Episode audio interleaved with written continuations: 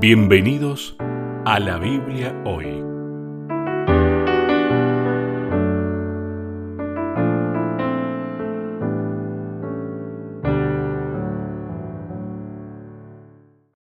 Bienvenidos una vez más, nos encontramos en la Biblia hoy. Está con nosotros, como siempre, el pastor Sebastián Martínez. ¿Qué tal Sebastián? ¿Cómo estás? Hola Lucho, gracias por la invitación semana a semana a este programa. Realmente me encuentro muy bien, muy bien, muy bien, disfrutando de, este fin de año. Me imagino que eh, a esta altura del año también con muchas actividades, ¿no? Sí, este, la semana pasada tuvimos invitado al pastor Joel Flores. Eh, nos estuvo acompañando un par de días, dos días en el distrito. Tuvimos bautismos el fin de semana, el fin de semana pasado, ¿no? Sí, sí, sí. Y, este fin de semana que estamos comenzando a vivir en estas primeras horas, en muchas actividades, eh, fiesta de egresados de los alumnos del Instituto Adventista, me toca ahí compartir una meditación. Ya este fin de semana casi despidiendo el año en algunas iglesias, porque ya empiezo a dar la última vuelta por las iglesias. E, esta semana que está empezando a partir de mañana, digamos, se está realizando el Congreso de la Asociación Argentina del Sur, así que ahí tengo uh, que viajar, son 500 kilómetros, así que estamos cargaditos. Bautismos también, tenemos proyectado bautismos para esta semana que empieza, así que tenemos de todo, ¿eh? Está súper cargada la agenda de fin de año y mirando con mucho cariño, como siempre digo, este, Las vacaciones. Navidad, porque luego de Navidad nos vamos de vacaciones.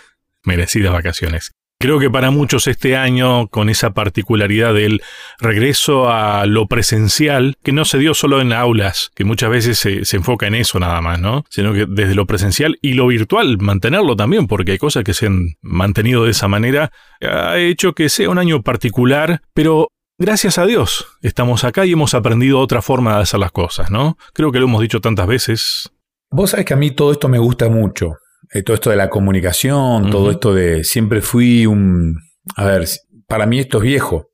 Esa es la realidad. Claro. Todo esto de conectarnos de manera remota, virtual. Para mí, vos, vos, que me conoces bien, sabes que todo esto para mí es viejo. Han cambiado las aplicaciones. Sí, sí, sí. De todas maneras, por ahí no le conocía el nombre, pero la modalidad sigue siendo similar. El tema de enlazar este, y generar este vínculo a la distancia. Y yo creo que la pandemia vino para enseñarnos la necesidad que tenemos de Dios, la dependencia de Dios y otras maneras de comunicarnos y la gran necesidad que tiene hoy mi prójimo de conocer de Dios. este, esto me ha enseñado mucho en ese sentido y que hay tantísimas herramientas y agradezco a Dios que la Iglesia Adventista del Séptimo Día esté mirando con mucho más cariño el, el área de comunicación. Exacto para poder difundir todo esto. ¿no? Me tocó este fin de semana presenciar el bautismo de personas que se hicieron adventistas en la pandemia mirando YouTube predicaciones, entre ellas la del pastor Joel Flores. Y ver esto realmente es milagroso. También tengo que confesar, me da mucha vergüenza, que hay muchas personas que nos escriben mm. por el programa, por la Biblia, y hay personas que uno entabla el diálogo y uno lo deja bastante avanzado y se genera este vínculo de personas que día una persona me escribe y me dice, gracias pastor por cómo explicó el tema del perdón. Mm. Esa persona viaja este verano para aquí y estamos coordinando a ver si nos podemos ver y saludar. Qué lindo. Y no hay manera de, generar ese vínculo que no sea a través de estas comunicaciones tan modernas, ¿no? Y yo creo que el Evangelio está siendo predicado a toda la nación, a todo el mundo, a toda la tribu, a todos. Y creo que la comunicación, la radio, la TV, Internet ha hecho el púlpito sea ahora mucho más grande. Creo que hay una palabra o una frase que define toda esta situación, que creo que nos sirve también para el tema de hoy, darnos cuenta. Yo creo que todo esto nos sirvió para darnos cuenta. Sí, el tema es que, mm, a ver, nosotros somos seres humanos y generalmente caemos en la trampa de corrernos de, la línea, nos vamos. Antes no usábamos la comunicación, la, teníamos alejada y manejamos métodos que ya eran obsoletos. Yo no me da vergüenza decirlo y por ahí tal vez, no sé si algún jefe me, tendrá deseo de retarme, pero yo creo que usamos métodos obsoletos. Estamos evangelizando a una generación en el 2020 con métodos de 1900, que ya son obsoletos. Ahora que hemos vuelto y que obligadamente nos hemos dado cuenta de la necesidad que tenemos de vivir el 2021, que ya se nos termina, no nos tenemos que pasar tampoco de la línea. Lo que le pasaba al pueblo de Israel, lo que le pasaba al pueblo de Israel, ¿no? Ellos se olvidaban, lo vimos la semana pasada, y la necesidad que tenía Dios de traerlos nuevamente al carril, a la línea, al camino, al sendero, a ese lugar. Y cuando uno dice el camino, habla de Cristo pura y exclusivamente. Y muchas veces la hipercomunicación, el tema de, bueno, redes sociales, nos ponen a nosotros en el centro de la escena y no a Cristo. Y podemos cometer el mismo error que cometieron aquellos a los cuales les, habló Moisés en Deuteronomio y de los cuales se hace mención en todo el Antiguo Testamento. O sea, podemos ser los israelitas de hoy, el pueblo de Israel de hoy, con los mismos errores. Y por eso es tan bueno que tengamos en cuenta las mismas advertencias que Dios les hizo a ellos que nos demos cuenta. Sería la idea, ¿no? Eh, no sé si te pasó, Sebastián, y ahora ya nos metemos tal vez ya de lleno en, el tema de esta semana, pero cuando empecé a revisar los apuntes, el, librito que siempre seguimos, decimos nosotros, en parte me sentí como en otros tiempos, como en aquella cátedra de, creo que era teología sistemática.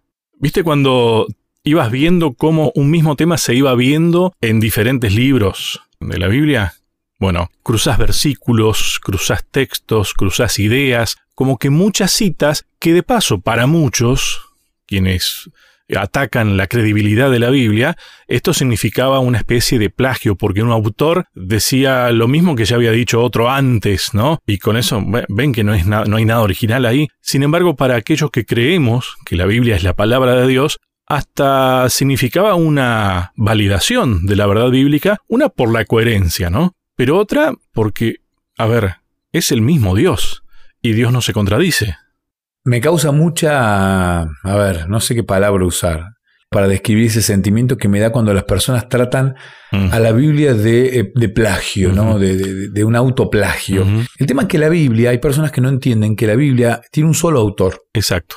Varios escritores, pero autor es uno solo. Entonces, no se puede plagiar el mismo autor. Ah, claro. Porque la misma palabra que Dios le dio a Moisés en Deuteronomio, él mismo la vuelve a utilizar inspirando a otros profetas. Claro, escribe Jeremías, escribe Miqueas, escribe Daniel, pero la idea, la esencia del autor, que es Dios, es la misma. Exactamente. Entonces no puede haber plagio. Se autocita, puse yo. Es Dios autocitándose de alguna manera. Claro. Por más que no fue de puño y letra de él, ¿entendés? A ver, hoy en día hay muchas personas que usan escritores porque ellos no tienen la capacidad de escribir a esa velocidad. Hay, muchas personas que la usan. Bueno, hay, personas científicos que no están en condiciones físicas por problemas de salud para escribir y utilizan algunos otros medios. La computadora hoy se hace, Yo uso el autodictado. Y no escribo yo, no es de puño y letra, pero en realidad tiene mi pensamiento lo que estoy escribiendo. Entonces, aquí vemos cómo Dios se autorreferencia a él mismo. ¿Pero por qué? Porque en la repetición está la madre del saber primero. Y porque evidentemente el público original al que él destina ese mensaje se va apartando, se aleja, se marcha. Y Dios lo vuelve a encarrilar. O sea, tu vara y tu callado, tu vara ahí, la vara del pastor acomodándome de vuelta, Salmo 23. Tu vara y tu callado me infundirán aliento. Aliento es, vamos, dale que podés, dale. Y me, voy, me va tocando ahí el costado para que yo me vuelva a encarrilar, encaminar ¿Alguna vez viste un tren descarrilado? Más que en fotos. Yo he visto trenes descarrilados. Mm. Eh, siempre viví cerca de, las vías del tren en, mi ciudad natal, siempre. Me crié a 100 metros de las vías del tren. Y cuando las, vías del tren tienen un mal estado, los durmientes, así se le llama la madera que atraviesa, los durmientes se empiezan a mover, se empiezan a alterar. No hubo una buena preparación en el suelo y la vía empiezan a moverse. De paso, las vías sufren la dilatación del calor y del invierno. Entonces, se puede generar esto y cuando se descarrila un tren es un problema grande y volverlo a encarrilar lleva un tiempo interesante. Cuando uno mantiene las vías del tren en condiciones limpias y bien mantenidas, el tren no se descarrila. Lo mismo pasa con el pueblo de Dios. Y no hablo de una iglesia, ¿eh? no hablo de una iglesia, hablo del pueblo de Dios. Se entiende.